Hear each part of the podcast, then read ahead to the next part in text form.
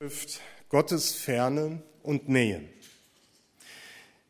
Sechs Wochen dauerte die Passion mit allen Sinnen zu erleben, die Aktion, die heute an diesem Tag auch endet.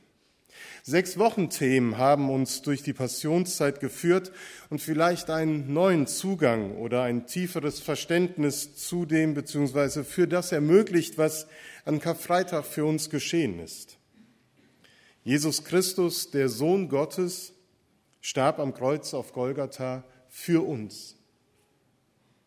Im Englischen heißt dieser Tag Good Friday, guter Freitag. Gut für uns, weil wir leben können. Nicht gut für Christus, er ist gestorben. Auch in anderen Themen spiegelte sich die Erfahrung wider, dass Gott den Menschen ganz nah ist mit seiner Liebe, mit seiner Fürsorge und dass es gut ist, in dieser Nähe von Christus zu leben. Aber eben auch von Gottes Ferne haben wir manches gehört. Jesus erlebte diese tiefste Gottverlassenheit und Gottesferne am Kreuz, als er rief, mein Gott, mein Gott, warum hast du mich verlassen? Aber er erlebte ebenso Gottes Nähe, die ihn stärkte. Sein Vater im Himmel gab ihm immer wieder die Kraft, den Weg, der für ihn bestimmt war, auch zu gehen und zu vollenden. Diese Erfahrung spiegelte sich vor allem letzte Woche wieder, als wir Jesu intensives Gebet im Garten Gethsemane betrachtet haben. Am Karfreitag und auch an den folgenden Tagen erlebten aber vor allem die Menschen, die Jesus nahe standen, seine Mutter, die Jüngerinnen und Jünger und viele andere, die ihm gefolgt sind, Gottes Ferne. Abschied zu nehmen ist niemals leicht. Mit dem Predigtext aus dem Johannesevangelium werden wir noch einmal ein paar Tage zurückversetzt und erleben, wie Jesus sich von seinen Jüngern verabschiedet. Und das ist wie in einem Film, in dem die Handlung an einem dramatischen Punkt unterbrochen wird und in der nächsten Szene wenige Tage zuvor wieder einsetzt. Und dieser Hinweis für den Zuschauer eingeblendet wird. Wenige Tage zuvor war Jesus mit seinen Jüngern zusammen und sagte zu ihnen, ich werde nur noch kurze Zeit bei euch sein. Dann seht ihr mich nicht mehr. Bald nach meinem Weggehen aber werdet ihr mich wiedersehen. Was meint er bloß damit? fragten sich die Jünger. Was heißt, ich werde nur noch kurze Zeit bei euch sein, dann seht ihr mich nicht mehr, aber bald darauf werdet ihr mich wiedersehen. Und was bedeutet es, wenn Jesus sagt, ich gehe zum Vater? Sie überlegten weiter. Und was meint er mit nur noch kurze Zeit? Wir verstehen das nicht. Jesus merkte, dass sie ihn fragen wollten und sagte, Macht ihr euch darüber Gedanken, dass ich angekündigt habe, ich werde nur noch kurze Zeit bei euch sein, dann seht ihr mich nicht mehr, aber bald darauf werdet ihr mich wiedersehen? Ich sage euch die Wahrheit. Ihr werdet weinen und klagen, und die Menschen in dieser Welt werden sich darüber freuen. Ihr werdet traurig sein, doch eure Traurigkeit soll sich in Freude verwandeln. Es war nicht das erste Mal, dass Jesus von seinem Abschied sprach und seinen Tod ankündigte. Und trotzdem sind die Jünger auch hier verstört und fragend und können nicht fassen, was das für sie bedeutet. Wir wissen, was Ostern geschehen ist und dass die Geschichte gut ausgegangen ist. Aber die Jünger hier in dieser Situation, die wissen nichts von der Auferstehung. Und diese Abschiedsworte, die haben sie nicht einfach in der Bibel gelesen, so wie wir das tun, sondern der sie zu ihnen sprach, stand persönlich und leibhaftig vor ihnen. Und sie konnten in Jesu Augen sehen. Dieser Mensch, mit dem sie in enger Verbundenheit lebten und durch den sie Gottes Nähe in besonderer Weise erfahren haben, der sagt auf Wiedersehen. Sie haben in Jesus erkannt, dass alles, was er gibt, die Wahrheit, die Liebe, das Leben, die Erquickung und Stärkung, dass das alles mit seiner Person zusammenhängt. Denn Jesus ist selbst, was er gibt. Er ist die Liebe. Er ist das Leben. Und nur darum kann er es geben. Das war ihre Glaubenserfahrung. Und nun hören sie nur noch eine kleine Weile. Und dann seht ihr mich nicht mehr.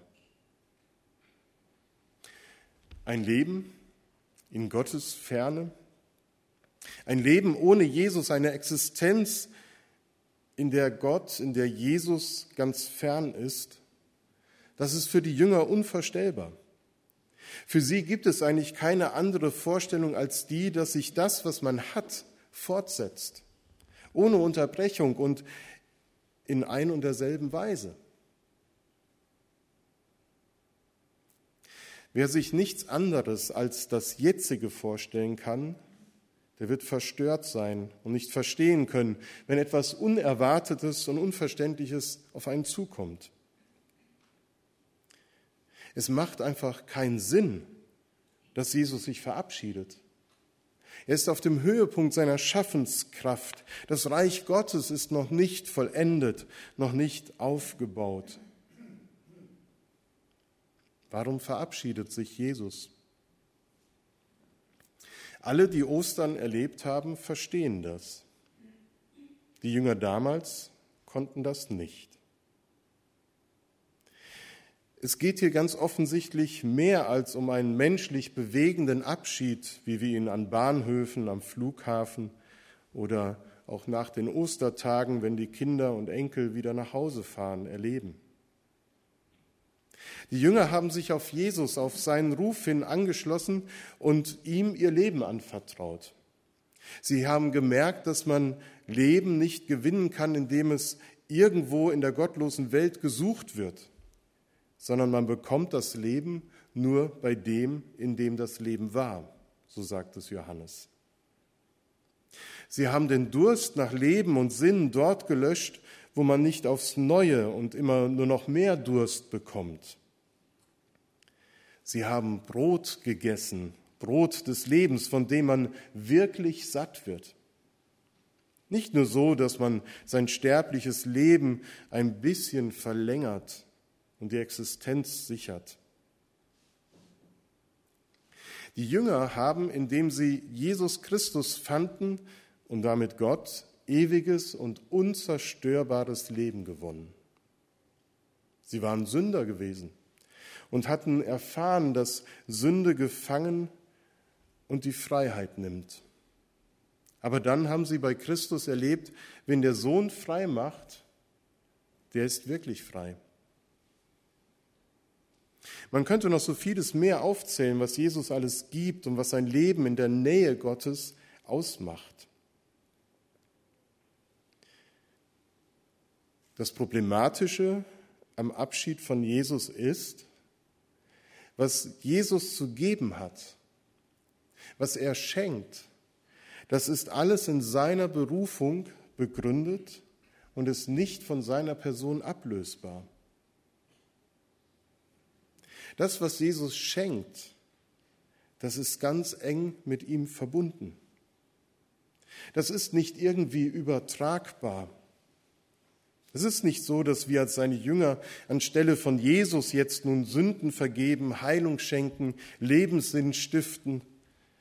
Nein, wir können das Werk von Jesus nicht einfach so übernehmen, wie ein Erbe das Werk des Vaters die Firma übernimmt und dann weiter vorantreibt sondern es hängt wirklich alles an Jesus. Denn Jesus zeigt nicht den Weg, sondern er ist der Weg. Er lehrt nicht einfach nur die Wahrheit, sondern er ist sie. Die Auferstehung, die verschafft er uns nicht einfach, sondern er ist die Auferstehung. Er ist das Brot, er ist das Licht, er ist das Leben. Und seine Jünger konnten all das nur erfahren, indem sie in einem lebendigen Kontakt mit ihm stehen. Und nun? Nur wenige Stunden und ich werde weg sein, sagt Jesus. Die Jünger haben um Jesu willen alle Sicherheiten aufgegeben, weil sie erkannt haben, dass die Welt ihnen diese auch gar nicht geben kann, sondern nur Gott. Gott gleich Sicherheit und Lebenssinn. Diese Gleichung scheint nun doch nicht aufzugehen an Karfreitag. Wenn Jesus in wenigen Stunden von seinen Gegnern beseitigt wird, dann scheint die Welt und scheinen die Gegner von Jesus Recht zu behalten mit dem Karfreitag, den sie ihm bereiten. Denn dann sind die selbst aufgebauten Garantien und die Sicherheiten der Welt eben doch bei aller Unzuverlässigkeit noch immer ein wenig besser als das, was Jesus seinen Nachfolgern versprochen hat. Denn das Kreuz markiert das Scheitern Jesu auf ganzer Linie und Gott rückt in weite Ferne.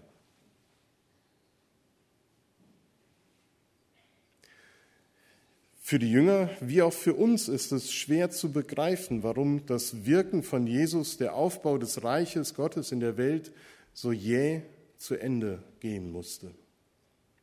Aber Jesus hat ihnen schon vorher gesagt, dass es gut für sie sei, dass er geht. Es ist gut, dass Jesus geht, denn sonst kommt der Tröster nicht zu euch, so sagte Jesus, der Heilige Geist. Das was das Wiedersehen ausmacht, was die Begegnung mit Christus nach seinem Kreuzestod und seiner Auferstehung ausmacht, das ist eine erlebte Gottesnähe, wie sie noch nie erfahrbar war. Und der Heilige Geist schafft diese Gottesnähe mit dem Auferstandenen für alle Gläubigen zu allen folgenden Zeiten. Das Wirken Gottes, der Aufbau des Reiches Gottes ist nicht jäh zu Ende gegangen, sondern unterbrochen, um dann bald darauf auf eine neue, noch nicht erlebte Weise wieder neu einzusetzen und fortzuschreiten, bis heute. Und bis zum Ende aller Zeiten. Ja, die Jünger waren erschüttert und traurig, sie haben bitterlich geweint, ihnen ist alles genommen worden. Aber diese Traurigkeit, die sie eine kleine Weile empfinden, soll in Freude verwandelt werden. Denn das Blatt wendet sich, das werden wir übermorgen an Ostern feiern, dass Jesus keineswegs getötet und einfach aus der Welt geschafft worden ist, sondern das Gegenteil geschieht, dass er kommt und jetzt erst richtig zur Wirkung kommt. Das, was dann erlebt wird, sind nicht einfach nur Nachwirkungen, welche die Jünger ausstrahlen, weil sie noch so eng mit Jesus verbunden gelebt hatten, sondern nach drei Tagen wird Christus als der Auferstandene da sein. Ihr werdet mich sehen als Auferstandenen. Den Jüngern wird nichts von dem, was sie an ihm hatten, was sie mit ihm erfahren haben, als er als leiblicher Mensch mit ihnen unterwegs war, genommen. Im Gegenteil, es wird ihnen auf neue Weise gehören, das Leben, die Liebe, die Hoffnung, der Glaube, die Zuversicht. Jesus ist da. Im Kreuz ist er da, für uns, für seine Nächsten. Wir haben es gehört, er kümmert sich um den, der neben ihm hing. Er kümmert sich um seine Mutter. Im Leiden ist er da, auch wenn er ganz fern ist. Und dann ist Jesus da, nun auferstanden. Und wo Jesus ist als Auferstandene, da ist die Gottesnähe erfahrbar wie noch nie zuvor. Diese Gottesnähe, die in der Ewigkeit vollendet wird, die ist angebrochen und ist erlebbar. Und deswegen können auch wir froh werden und Freude empfinden an diesem Tag, der uns auch traurig macht, weil Christus gestorben ist für uns. Diese Gottesnähe, die unsere Traurigkeit in Freude verwandelt, vermittelt uns der gekreuzigte und auferstandene Herr Jesus Christus. Johannes schreibt nicht, ihr werdet nicht traurig sein, sondern euch nur freuen. Nein, Traurigkeit gehört dazu. Aber eben auch die Verwandlung der Traurigkeit in Freude. Wir haben einen Artikel bei eBay Kleinanzeigen verkauft gestern. Und als ich mich von dem Käufer verabschiedet habe, der eventuell einen muslimischen Hintergrund hatte, da wünschte er mir einen frohen Karfreitag. Good Friday, ein guter Tag für uns, nicht für Christus, keineswegs. Aber wir dürfen auch einen frohen Karfreitag erleben, weil es Hoffnung und Liebe in einer unbeschreiblichen Gottesnähe für uns zu erfahren gibt. So wollen wir einfach auch wieder auf ein Chorlied hören und dann auch persönlich eine Zeit der Stille haben, wo wir vor Gott treten, auch unsere Schuld bekennen und dann das Abendmahl miteinander feiern.